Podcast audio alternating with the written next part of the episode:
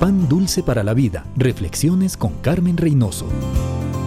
Jacobo de Hasser está entre los héroes desconocidos que pelearon con los japoneses en el Pacífico durante la Segunda Guerra Mundial. Muchos no regresaron. Unos murieron, otros terminaron como prisioneros de guerra y vivieron en circunstancias bien difíciles.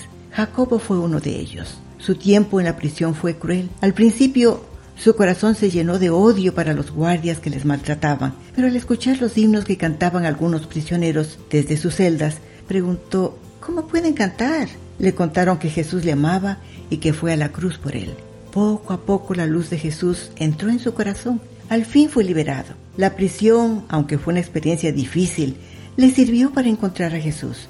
Recibió un corazón limpio, un amigo incomparable, un poder transformador y consolador. Más tarde regresó a Japón, no para vengarse, sino como embajador del amor de Jesús. Pan dulce para la vida. Reflexiones con Carmen Reynoso.